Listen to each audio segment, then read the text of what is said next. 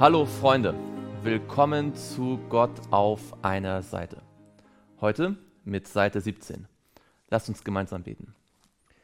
Lieber Vater im Himmel, du wünschst dir, dass wir jeden Tag dir näher kommen. Und so bitten wir, dass du auch jetzt durch dein Wort zu uns sprichst. Amen. Wir sind gerade in 1. Mose 17 und sehen, wie Gott den Bund mit Abraham erneuern möchte und ihm dazu die Beschneidung gibt.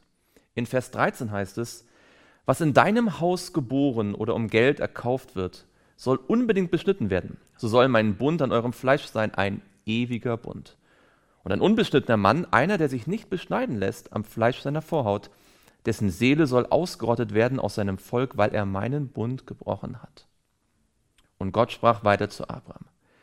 Du sollst deine Frau Sarai nicht mehr Sarai nennen, sondern Sarah soll ihr Name sein.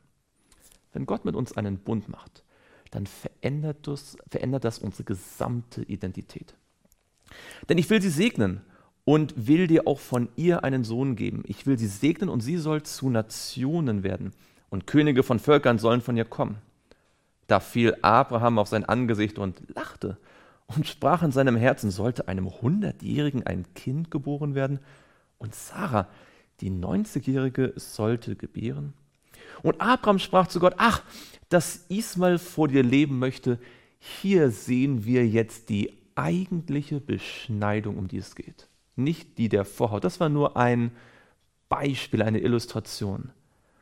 Denn hier hat Abraham einen eigenen Gedanken. Er wollte die allgemeine Vorhersage Gottes, dass er einen Nachkommen haben wird, auf seine eigene Weise mit der Hager umgesetzt wissen.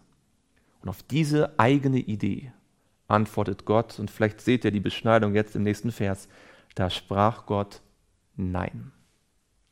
Sondern Sarah, deine Frau, soll dir einen Sohn gebären, den sollst du Isaac nennen, denn ich will mit ihm einen Bund aufrichten und als einen ewigen Bund für seinen Samen nach ihm. Wenn Gott etwas verheißt, dann sorgt er auch in allen Details dafür, dass es eintritt.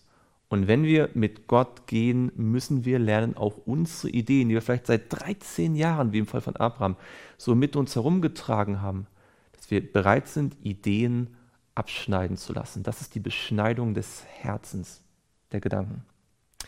Wegen Ismael aber habe ich dich auch erhört. Siehe, ich habe ihn reichlich gesegnet und will ihn fruchtbar machen und sehr mehren. Er wird zwölf Fürsten zeugen und ich will ihn zu einem großen Volk machen. Meinen Bund aber will ich mit Isaac aufrichten, den dir Sarah um diese bestimmte Zeit im nächsten Jahr gebären soll. Und als er mit ihm ausgeredet hatte, erhob sich Gott hinweg von Abraham. Da nahm Abraham seinen Sohn Ismael und alle in seinem Haus geborenen Knechte und alle, die um sein Geld erkauft waren, alles, was männlich war, unter seinen Hausgenossen und er beschnitt das Fleisch ihrer Vorhaut am selben Tag, wie Gott es ihm gesagt hatte. Er zögerte keinen Moment. Und Abraham war 99 Jahre alt als das Fleisch seiner Vorhaut beschnitten wurde. Ismael aber sein Sohn war 13 Jahre alt, als das Fleisch seiner Vorhaut beschnitten wurde. Am selben Tag ließen sich Abraham und sein Sohn Ismael beschneiden. Und alles, was männlich war, in seinem Haus daheim geboren und von Fremdlingen um Geld erkauft, wurde mit ihm beschnitten. Und der Herr erschien ihm bei den Terebinden Mamres, während, am, während er am Eingang seines Zeltes saß, als der Tag am heißesten war. Noch einmal kommt Gott, kommt Jesus hier zu Abraham. Und er hob seine Augen und schaute. Siehe, da standen drei Männer ihm entgegenüber. Und als er sie sah, eilte er ihnen entgegen vom Eingang seines Zeltes, beugte sich zur Erde nieder und sprach, mein Herr, habe ich Gnade vor deinen Augen gefunden, so geh doch nicht vorüber an deinem Knecht. Man soll ein wenig Wasser bringen und wascht eure Füße und lasst euch nieder unter dem Baum. So will ich einen Bissen Brot bringen, dass ihr euer Herz stärkt, danach mögt ihr weiterziehen denn darum seid ihr bei eurem Knecht vorbeigekommen. Sie sprachen, tue, wie du gesagt hast. Und Abraham eilte in das Zelt zu Sarah und sprach, nimm rasch drei Maß Feinmehl, knete sie und backe Brotfladen. Abraham aber lief zu den Rindern und holte ein zartes und gutes Kalb und gab es dem Knecht und eilte und der eilte und bereitete es zu. Und er trug Butter und Milch auf und von dem Kalb, das er zubereitet hatte, und setzte es ihnen vor. Und er stand bei ihnen unter dem Baum und sie aßen. Abraham war gastfrei er war freundlich und nahm Leute gerne zu sich auf.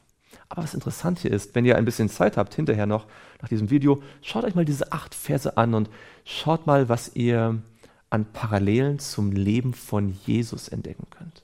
In diesen wenigen Versen steckt eigentlich das ganze Evangelium drin.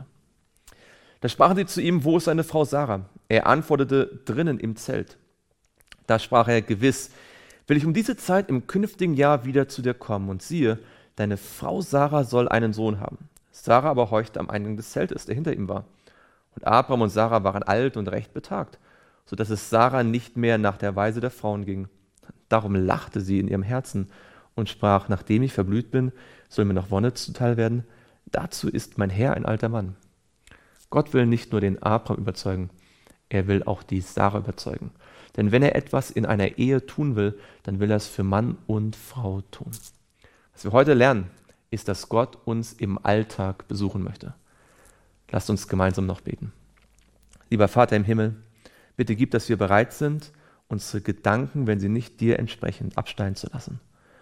Und lass uns bereit sein, im Alltag, in den Dingen des, äh, des täglichen Lebens, dir begegnen zu wollen. Dass wir bereit sind, dass wenn du in unserem Alltag erscheinst und unser Leben verändern möchtest, dass wir dein Wirken erkennen.